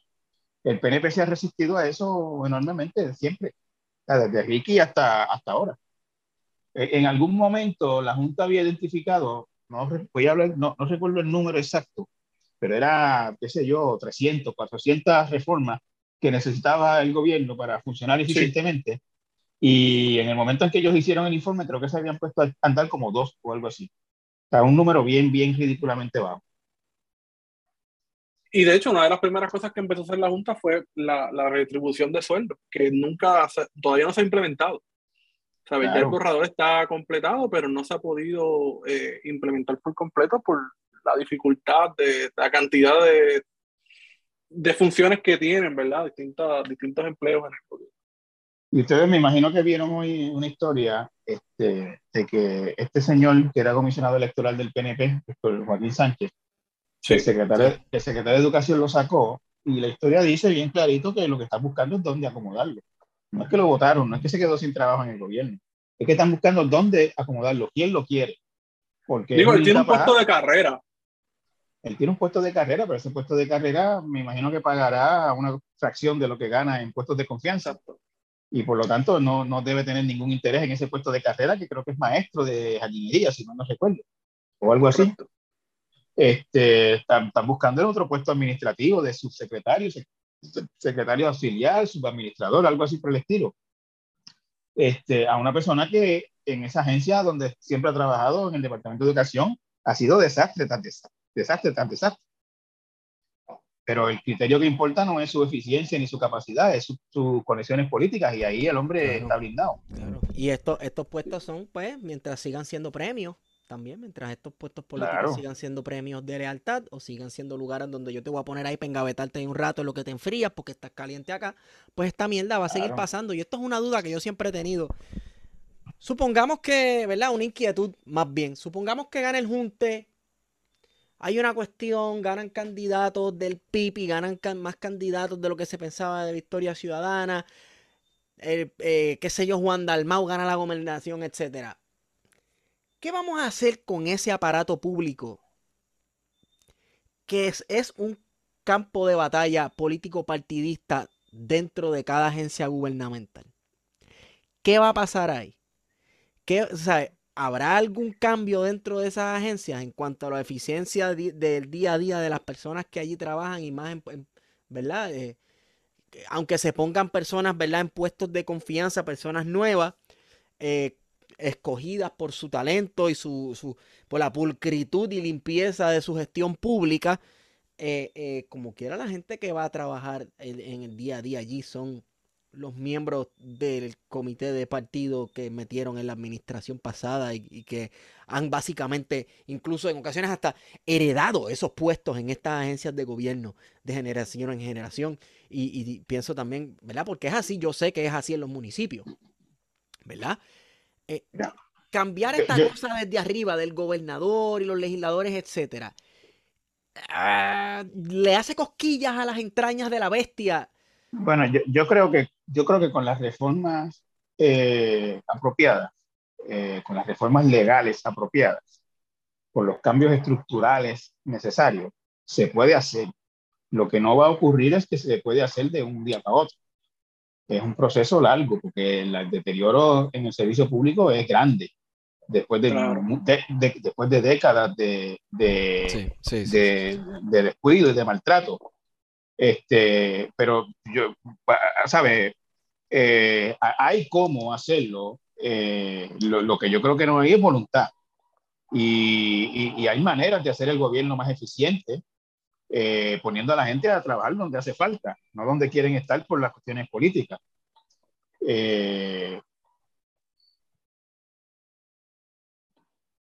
me perdí otra vez un momento, pero bueno, estoy aquí otra vez. Pues nada, este, hay, hay cómo, lo que no estoy seguro que vaya a ser algo, o sea, no, no, no va a ser algo fácil ni rápido. Y va a tomar tiempo. Lo, lo, que pasa es que... Y vamos, perdóname, y vamos, y vamos a tener, como está pasando ahora en Chile, que Boric lleva, qué sé yo, dos meses, ¿verdad? O algo así, o tres meses en el cargo. y ya después empieza la campaña de que no ha hecho nada, de que, de que mira, prometió aquí, prometió allá, y el país sigue igual, hermano, en tres meses, ¿entiendes? Sí. Que hay una realidad también, y, y, sobre todo porque hay una expectativa de los famosos 100 días de Roosevelt, que se ha, se ha impuesto, ¿verdad?, como orden de casi todos los gobiernos occidentales, de que en los primeros 100 días tienes que tener varias reformas implementadas, trabajando, y la realidad política es bien distinta, ¿verdad? Eh, tanto en Puerto Rico como en Chile, o por ejemplo lo que sucedió con Podemos en, España, ¿verdad? Que, que, entró en coalición con el gobierno del PSOE y que han tenido un montón de dificultades de poder implementar política pública de avanzada, precisamente por la oposición eh, interna en el PSOE y por la oposición del Partido Popular en España. Claro. Claro. claro este, o sea que, no, no, ajá yo, es que mi, mi, preocupación viene de esta cuestión de... es que todo es posible en la isla de Cordero del sabotaje. El sabotaje de la gestión gubernamental de cualquier tercera opción que llegue, como que llegue al poder finalmente como alternativa al bipartidismo. ¿Sabes? No puedo evitar pensar en eso y es una posibilidad, mano. Y, hay que estar, ¿sabes? Hay que pensar cómo se contrarresta eso desde, desde el gobierno. Desde no sé, no sé. Yo, creo que ese puente, ese puente se, se, cruzará, se cruzará, yo creo que cuando se llegue, pues, si se llega. Pero evidentemente, ¿sabes? siempre hay fuerzas saboteando en las agencias públicas, se sabotean PNP y PPD entre ellos también. eso no sería. Y hacer alianzas entre ellos también a conveniencia. Porque aquí una de las cosas que la gente, o sea, que, que quizás uno pasa debajo del radar y, y uno no, no, vamos a entrar mucho en detalle, eh, pero aquí hay agencias en las que se, se, llegaron a acuerdos en las elecciones pasadas y se dijo, pues mira, esto es la que hay. Tú nombras la secretaria o secretario de jefe de agencia, pero los directores regionales van a ser del Partido Popular. Y te ah, digo esto porque sucedió. Eso pasó, sí, eso pasó porque hay un gobierno. Y esa fue la negociación. Exacto. Una negociación, ¿verdad? Así que a la hora de la verdad estamos hablando de nuevo de lo mismo, ¿verdad? Es la misma, es la misma gente, es el mismo sistema, no hay una diferencia entre los partidos. Pero yo quería que habláramos antes de cerrar de el posible e inminente arresto de Wanda Vázquez. Uh, yo creo que ya se entrega. Yo creo que ella se entrega. ¿Tú crees que, se, tú, no crees que no, tú no crees, tú crees que no va a dejar que le tumben la puerta, como dijo el abogado? Claro, ella no va a dejar que le. Antes muerta que sencilla, papá. Tú sabes cómo es esto. Yo creo que ella no se va a dejar arrestar. Y he estado leyendo por ahí varias gente comentando y me, me tiene mucho sentido que todas estas cosas las están, está haciendo tanta y tanta y tanta cosa que están tirando al medio que es para que el que esté involucrado, que se, que sabe, que se cague y se entregue ahora y coopere y, va a, y se va a seguir unraveling, como dirían en inglés, esta cuestión. Yo creo que ya se va a entregar, va a ir allí antes de que la vayan a buscar y le tumben la puerta. Estaría chévere, ¿verdad? Hay un proceso de catarsis entre en todos los puertorriqueños y puertorriqueñas cuando uno ve una persona que tú sabes que está cometiendo actos de corrupción y de momento se le mete los federales y se la llevan arrestada, aunque sea un show, ¿verdad? Un show de poder, porque estos son shows de poder también de los federales, esta cuestión de que los estén grabando y se meten todo y le buscan, como si uno fuera Pablo Escobar. Este, pero sí, pues a, eso a uno le provee una pequeña dosis de catarsis, de que, coño, qué bueno. Pero no creo que dure mucho. Se va a entregar, yo digo que se va a entregar. Pues yo, si tuviera que apostar, apostaría también a que se va a entregar. Yo no creo que ella se va a someter a la humillación de salir esposada de la casa delante de su marido y de sus vecinos que deben hacer negocio alquilando cuartos para apuntar con cámaras para allá, para la casa de Wanda.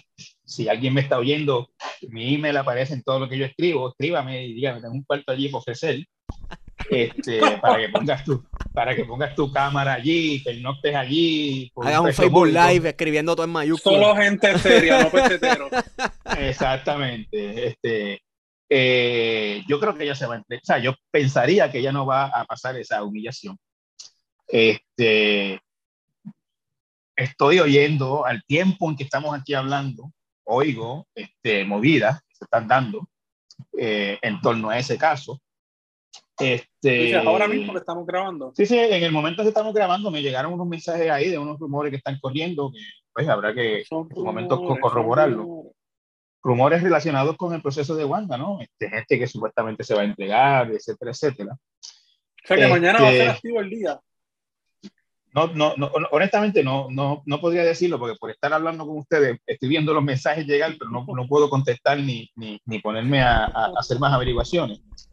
Pero eh, es una caída tremenda de Wanda. O sea, eso en algún momento se tiene que escribir de esa manera, porque esa mujer estaba tranquilita como secretaria de justicia, cayó como gobernadora de carambola, estando allí se dejó encantar o se encantó ella misma, creyó que podía hacerlo. Las primeras semanas, primer mes, primeros dos meses de ella como gobernadora, yo te lo digo con toda franqueza, había gente diciendo que chévere, que tenemos una gobernadora que no está pensando en la política, que no le debe nada a nadie, que es una señora sencilla, humilde, que no está haciendo este, no, no, se le puede pedir mucho, pues, porque llegó ahí, bendito, y está haciéndolo como puede, tampoco hay que... había como una actitud, un poquito de eso en Puerto Rico cuando ella empezó. Ella misma se lo creyó, ya, como dicen los chamaquitos, ya se creyó a la movie. Y entonces se dejó, se dejó este, encantar, se dejó creer, hacer creer que podía ganar las elecciones. Se le pegó Tomás Rivera Chat, este, que estaba, pele que estaba peleado con Pierluisi desde siempre. Este, bueno, y, y, mira cómo terminó. Empezó una carrera por la gobernación de prisa, rápido, sin conocer ese mundo bien, sin conocer las estructuras bien, y cometió estos errores que cometió de, de, de lo, lo, que hacen otros a través de 40 mil intermediarios. Ella fue directamente y se sentó, parece que con el banquero y le dijo: ¿Qué tú quieres? Mi cielo. Su, mi ciela. su, o sea, esto es The Meteoric Rise and Fall of Wanda Vázquez. Su ascenso fue tan, tan brutal como su estrellarse contra el piso como un meteorito. Exactamente. Mira, Si, si, esa, si esa mujer decide, o sea, se abstiene de correr y maneja el gobierno durante ese año y medio dentro de sus limitadas capacidades, nadie le iba a pedir mucho, porque no tenía, había cero expectativas con ella. Este, lo que pudiera, lo que pudiera manejarlo así, pues eh, le cayó la epidemia de la pandemia, pues este, dentro de sus limitadas, todo el lío incluso de las pruebas, pues todo estuvo relacionado con la política, ¿no? Porque necesitaba contentarse con gente de poder en el campo político para, y por eso fue que hizo ese negocio raro de los 38 millones, etcétera. Si ella se abstiene de correr para la política y en la pandemia, pues no iba a ser un manejo perfecto porque nadie es perfecto ni ella es perfecta, pero si la gente sentía que lo estaba tratando de hacer bien, bueno, esa mujer hubiera salido de la gobernación en diciembre del 2020 como una heroína. Y quién sabe lo que pudiera pasar en el 2024, pero se mandó, se la envió, como dicen por ahí. El envió, digo, también lo que pasa es que ella, tú sabes, tampoco podemos olvidar que ella estaba entramada ya en un par de cosas del Partido No Progresista y su desempeño como secretaria de justicia también fue uno. No, claro, claro, no, yo, yo, yo, estoy hablando, de género y de raza también yo estoy hablando desde el punto de vista de, de, proyección pública. Ah, en imagen pública, claro. Incluso ah, la razón por la cual se la relajaban diciéndole que si vestía de esto lo otro, que si, si los zapatos de esto otro, que si rubia de farmacia, comentarios clasistas.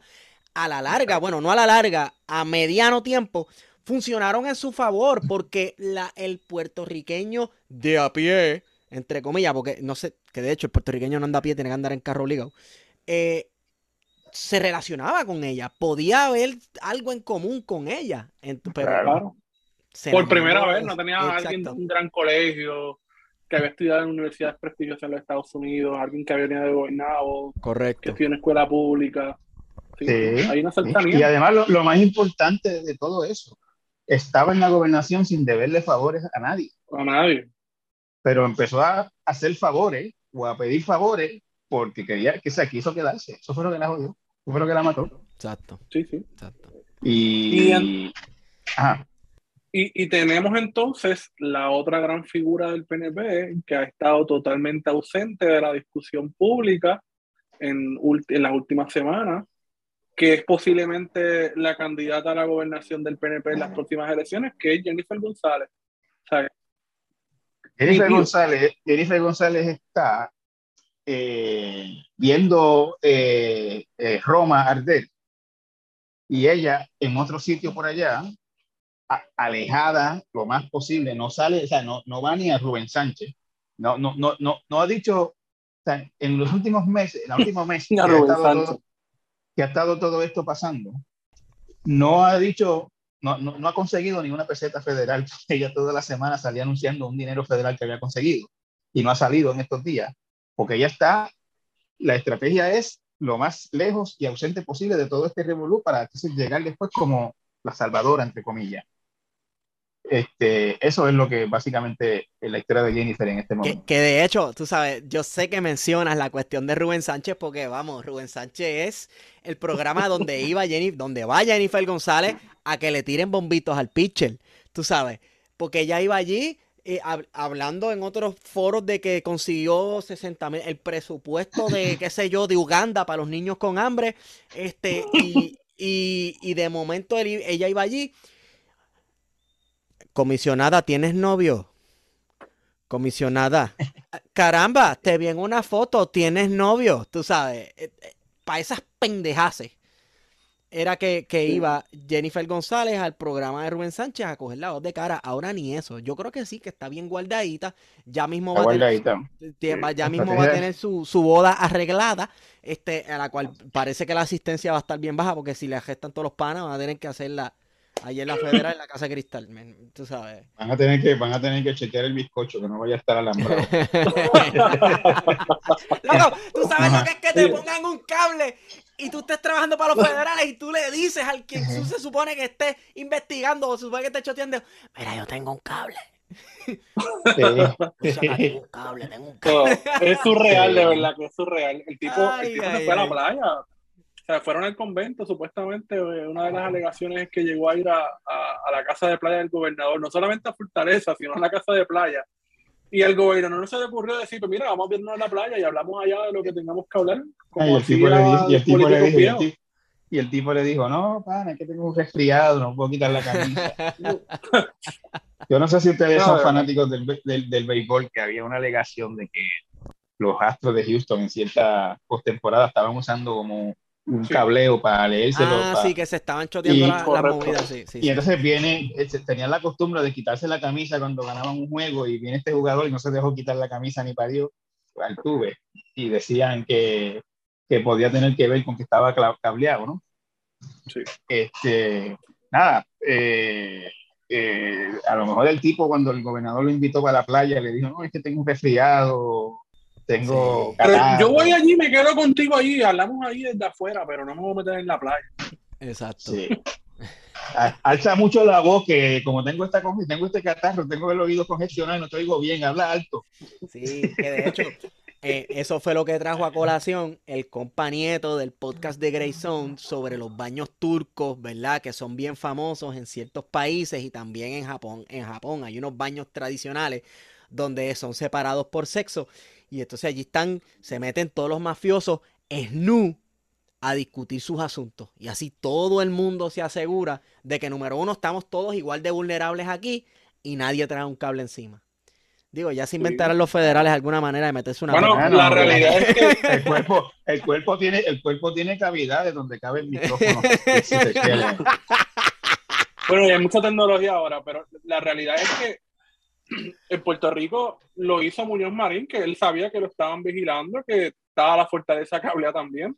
¿Y qué hacía? Vamos para la playa del convento. Y se tiraba con todos los, políticos, ¿verdad? De la época, de Puerto Rico y estadounidense, a hablar en la playa, dentro de la playa porque era el lugar donde menos se podía imaginar que quizás lo estuviesen. Esas, esas fotos son geniales de Muñoz María en traje de baño con otros políticos, son geniales. alguien, alguien sacó hoy una foto de eso y decía, ahora las reuniones en Fortaleza van a ser así, era Muñoz con otra persona en traje de baño. Con Nelson Rockefeller. Uy, Rockefeller. Eh, exactamente, exactamente. sí, ¿no? eso, eh, imagínate, me, me, dio mucha gracia y saludos a Marcos Pérez que no vino a esta a este llamado del culto de hoy, que, puso algo esta mañana, algo así como que el, el nuevo aliado de los federales es Alan Brown. Alan Brown. Súper Alan Claro, claro. Señores, Pero- antes de cerrar, tenemos que traer aquí la narrativa de que los federales son independentistas. O sea, los mismos No, que mataron a Filiberto en el 2005. Los federales, está, eso está repleto de separatistas. Mira, es que, se- es, que se- es que la historia se repite, a veces más rápido de lo que uno se imagina. Eso era lo que decía Rosselló cuando le estaban llevando a medio mundo, que los federales querían parar la estadidad. De hecho, este, yo me enteré que la estadidad está andando cuando supe que están arrestando para pararla, porque hasta donde sabía estaba, estaba bien muerta en el Congreso pero es la misma, esa, eso era lo que decía Rosselló. De hecho, Rosselló escribió un libro que se llamaba, ay, yo no me acuerdo, era como algo así como los cuatro jinetes del apocalipsis, Bueno, el, perdón, el triunvirato del mal, era que se llamaba el libro de Rosselló, que era la prensa, los federales y los populares. Eso era el, el triunvirato del mal de Rosselló. Y después le siguió Luis David Colón, que quizás está Wow. escribiendo ahora mismo el nuevo bestseller sobre la persecución del FBI al PNP. Tú sabes que David Colón una vez escribió un libro de, de Sila. Claro, Godzilla. Eh, la cosa es que a Sila le preguntaron en una conferencia de prensa si lo había leído. Y entonces Sila que se la trae, ella dijo, pues le voy a ser franco, yo traté, pero está tan mal escrito ese libro que no pude, no hubo manera de, de que lo leyera. Ah, Sila se las trae. Sila se las Sila trae. se la- Sila aprendió se- todas sus, todos sus trucos y movidas de Rafael Hernández Colón. Es lo que se comenta y Sila se las trae. Le preguntaron una vez, este, Melinda dijo que ella estaba tratando de, Melinda le estaba siempre mandando comunicados, entonces era como la opositora más, más, más fervorosa que tenía. Y entonces eh, Melinda en algún momento dijo algo así como que la gobernadora estaba tratando de ignorar. Y le preguntaron a Sila y Sila dijo, no la estoy tratando de ignorar, la estoy ignorando. Este, eh, sí, no, no, es que- Se las trae la señora. Se las trae. no, no, nuestra Mira, clase este- política de verdad que estamos, estamos, yo creo que estamos pasando un momento súper, súper interesante con Sí. esto de la, de la, de la corrupción.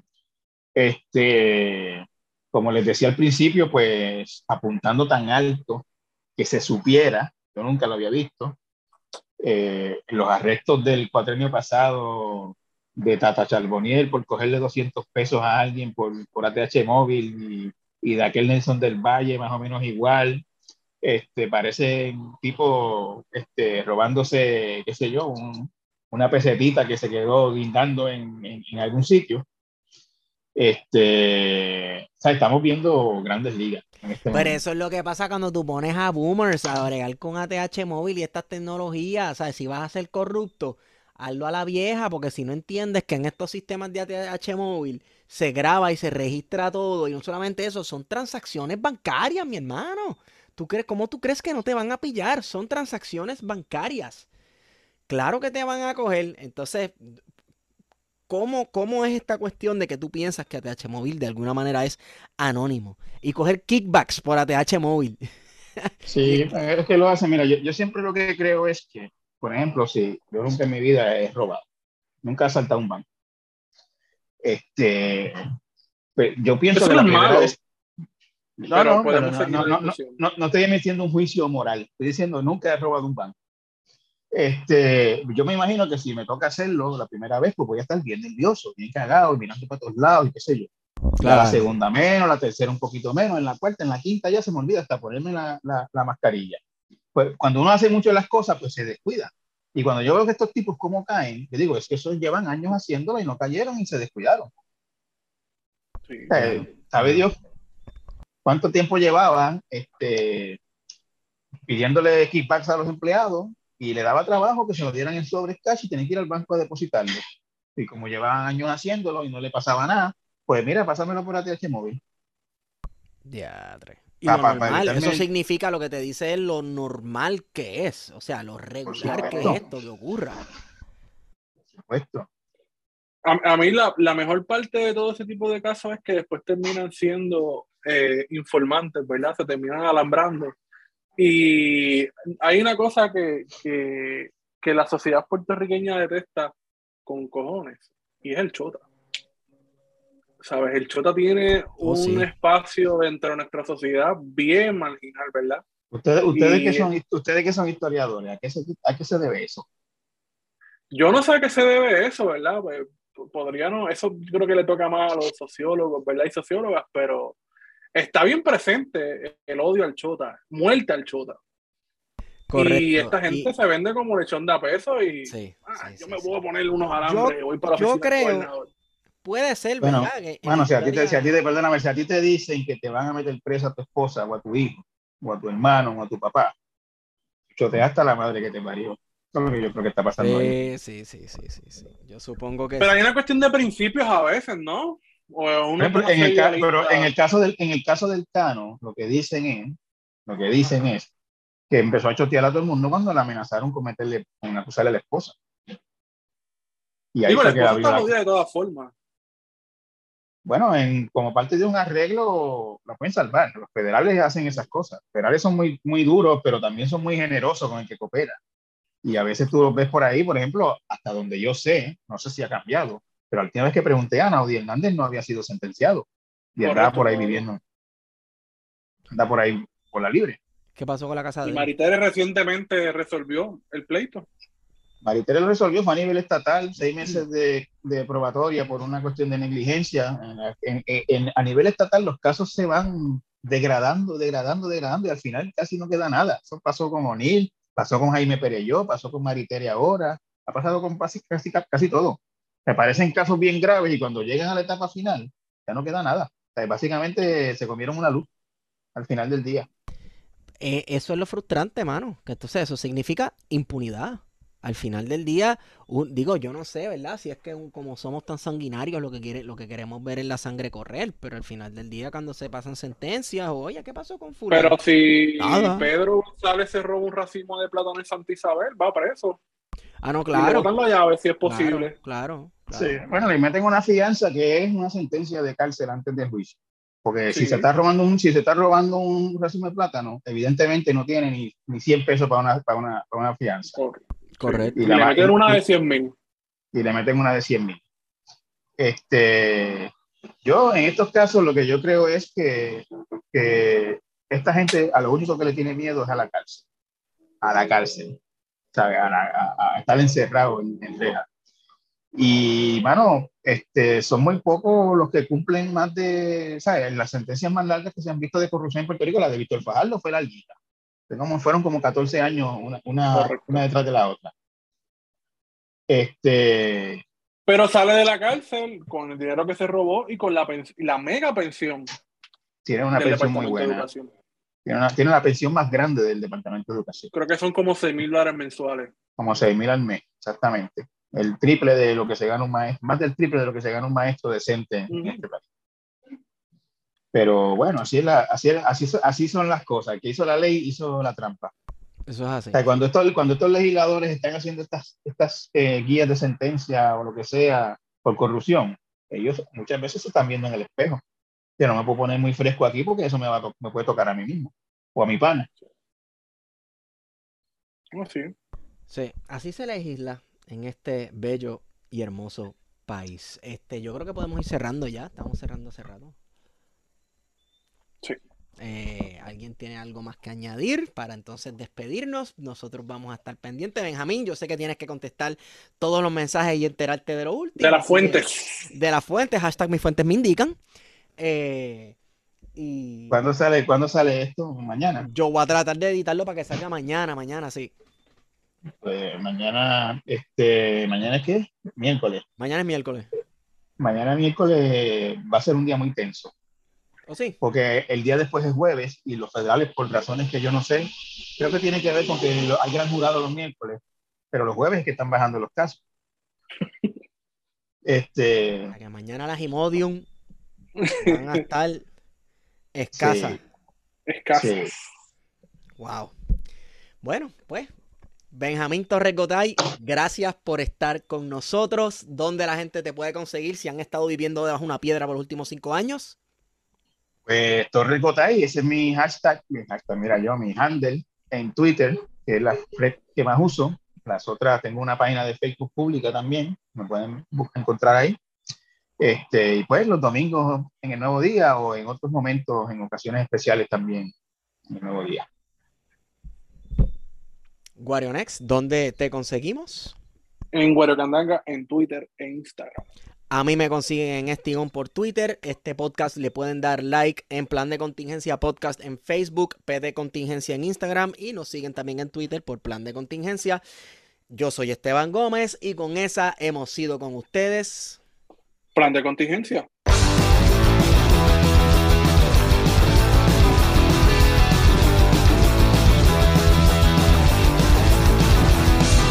Amo la guerra y amo la violencia sale la televisión. Odio los libros, odio la protesta, detesto la educación. La policía me sirve y protege, consumir es mi vocación. Allá estoy los tuyos, no siguen las leyes impuestas por la corrupción.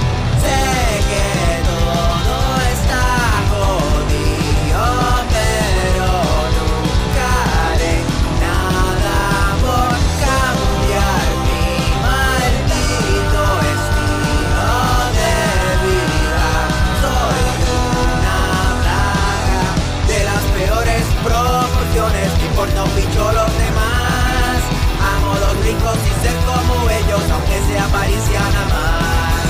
La policía me sirve y protege, consumir es mi vocación. Ahogado en deuda, mi vida es miseria y detesto mi profesión. Sé que todo está